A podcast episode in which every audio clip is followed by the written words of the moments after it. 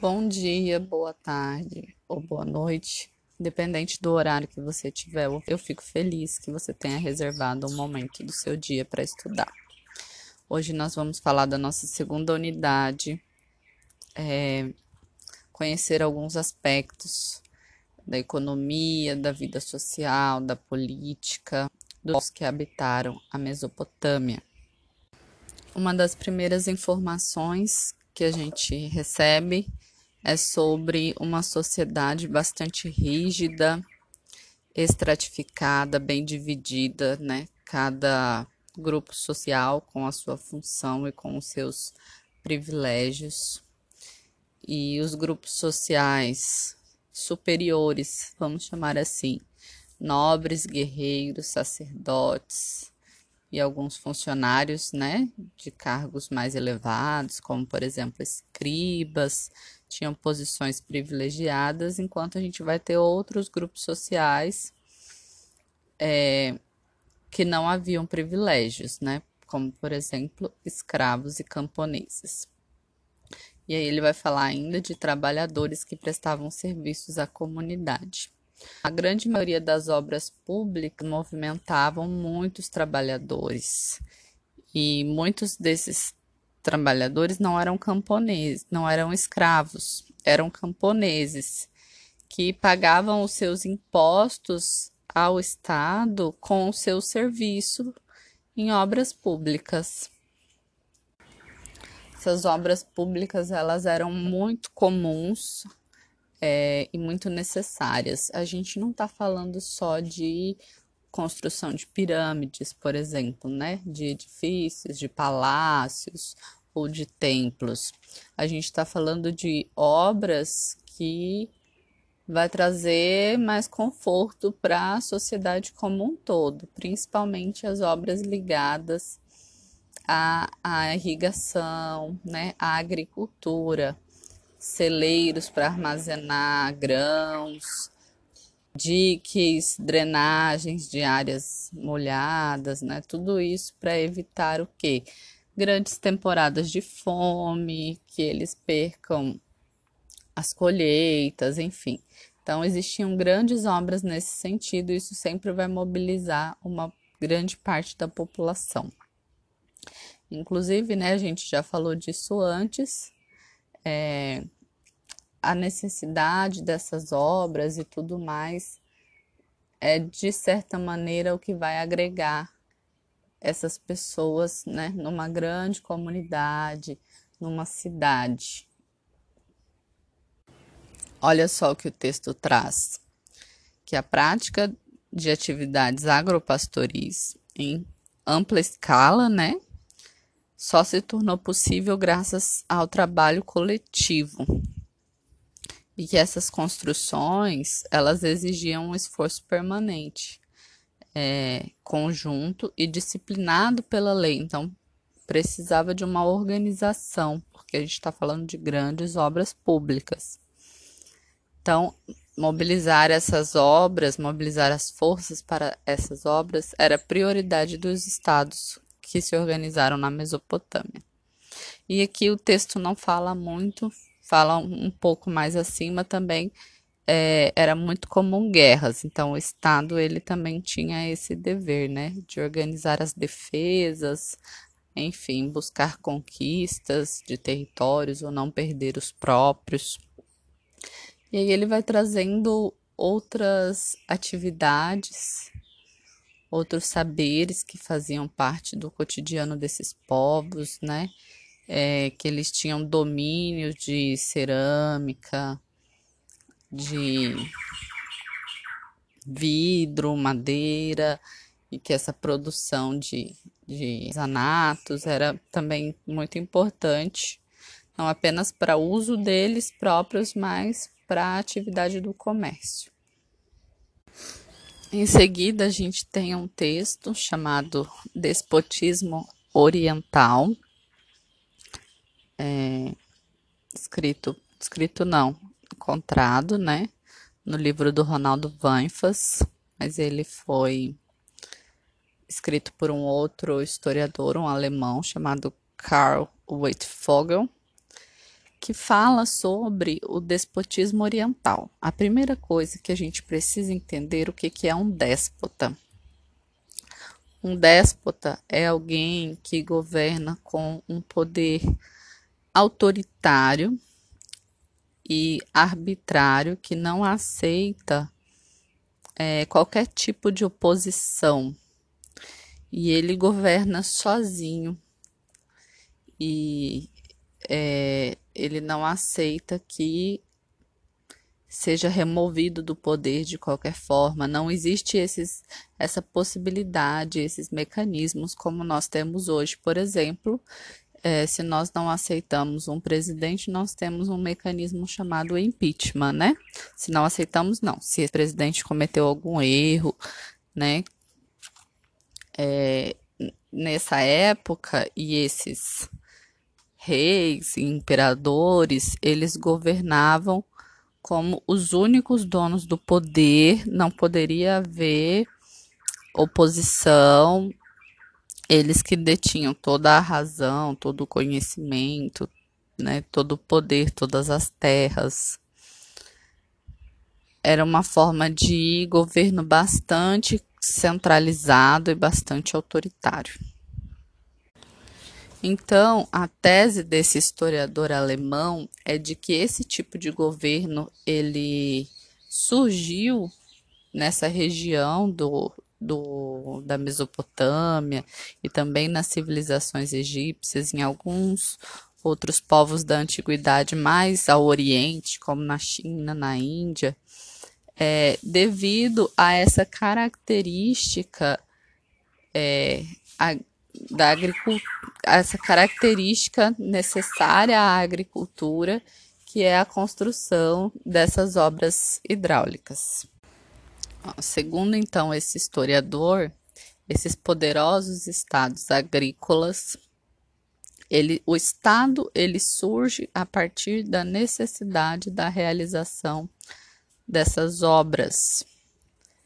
É, então, vamos supor que eles estavam lá, vivendo naquela região, e, né, depois de muito sofrer com secas ou com chuvas em demasia, é, alguém, né, tenha frente, uma liderança de organizar uma obra que vai beneficiar todos os camponeses. E aí, nesse processo, esse alguém né, se tornou mais autoritário, decidiu então que porque ele teve a ideia, a iniciativa, a, a organização de fazer aquilo se tornar concreto e de melhoria para toda a comunidade, então ele tinha o direito ao poder né, absoluto, a ser chamado de rei ou qualquer coisa do gênero. Então, é, a partir daí, o historiador né, traz a ideia de que então surgiu o Estado. Então, primeiro, uma necessidade da população de realizar essas obras e essas obras, por serem muito grandes, ela mobiliza muitas pessoas, né? Você precisa é, administrar os recursos, cobrar impostos para esses impostos, né? Serem transformados nos materiais necessários, e aí você precisa mobilizar pessoas, desde pessoa para cobrar o imposto, para ir atrás dos materiais necessários, até das pessoas para construir de fato então, tudo isso, essas obras, elas necessitavam de uma organização que necessitava de alguém para organizá-las. E aí a gente tem o surgimento do Estado, né? Estado é o quê? O Estado é um conjunto de instituições responsáveis né, por organizar a sociedade e zelar pelo bem comum. É, então, es, essas instituições elas acabam por concentrar um poder em relação às demais pessoas da sociedade. E comumente, né, é, existe uma pessoa que tem mais poder em relação às outras, mesmo as pessoas que fazem parte dessas instituições que compõem o Estado. A gente pode ter como exemplo, já nessa época, é, ou um pouco mais à frente, por exemplo, a figura do magistrado, que é quem a gente conhece hoje como juiz, ou o próprio cobrador de impostos. É, são pessoas que fazem parte do Estado, mas o poder deles está abaixo do poder do rei, por exemplo. É, então, essa tese desse historiador alemão, ela ficou conhecida como a causa hidráulica. E aí muitos historiadores vão contestar essa tese dele, né, de que foram as obras públicas, principalmente as obras hidráulicas, que teriam sido responsável pelos surgimentos desse tipo de estados fortes, né, e déspotas na região da Mesopotâmia e do Egito.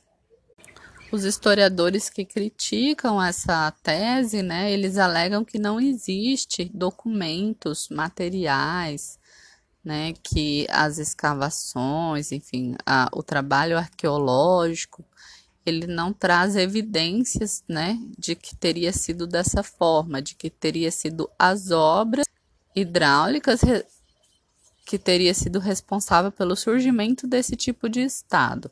É como se a gente não soubesse dizer, entendeu? Se foi o estado forte, o estado, é, a, a concentração de poder, de uma forma né, forte, na, que propiciou a organização de obras, ou se foi a necessidade das obras que fez surgir um poder forte.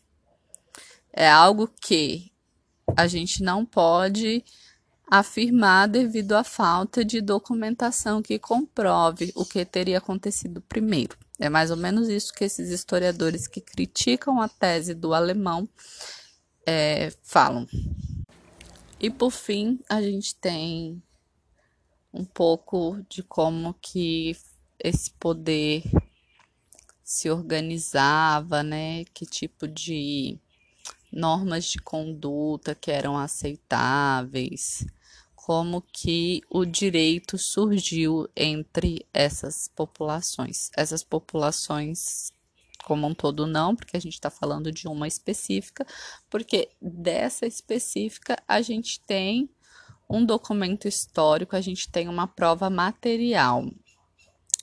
Eu estou falando da civilização babilônica, que é o atual Iraque hoje, que é aproximadamente 1700 anos antes de Cristo, né, houve um rei chamado Hammurabi que ordenou que as, as leis ou as, as normas que, que conduziam, as normas de conduta que regiam essa sociedade babilônica fossem escritas num monumento né, de pedra e, e a gente, então, é uma estela, né, de monolito, que é uma pedra.